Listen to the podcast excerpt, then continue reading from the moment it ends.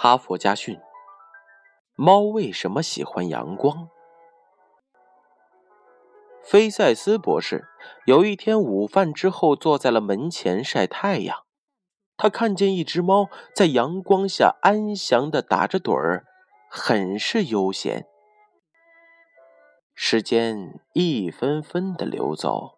每隔一段时间，猫都会随着阳光的转移而不停的变换睡觉的场地。这一切在我们看来是那样的司空见惯，可是唤醒了菲塞斯博士的好奇。猫为什么喜欢待在阳光下呢？猫喜欢待在阳光下，那么说明光和热对它一定是有益的。那对人呢？对人是不是也同样有益？这个想法在菲塞斯的脑子里闪现了一下，这一闪而过的想法成为了闻名世界的日光疗法的触发点。之后不久，日光疗法便在世界上诞生了，菲塞斯博士因此获得了诺贝尔医学奖。如果我们家的院子里也有这么一只睡懒觉的猫，我们也看到了它一次次的趋近阳光，我们是不是能够像菲塞斯博士那样去想问题呢？一九一零年，德国科学家魏格纳因病卧床休息，在闲得无聊的时间里，他茫然地看着墙上悬挂的一张世界地图。有一天，他突然发现大西洋两岸的地形好像是互动的。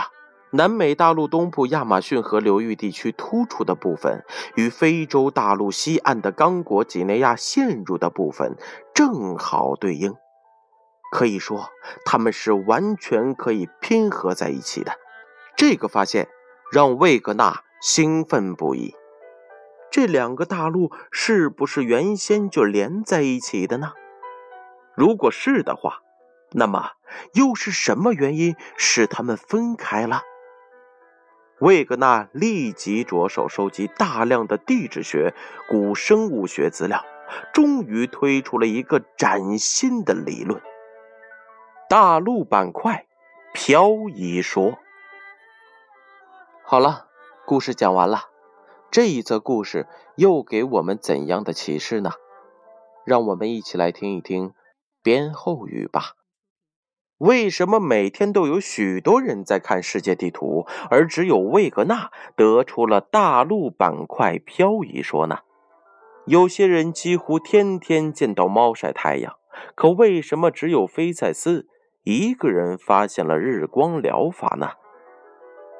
道理很简单，在很多时候，天才和普通人想问的问题方式没有什么区别。只是他们往往会多想一步，让思维转个弯儿。哈佛家训，建勋叔叔与大家共勉。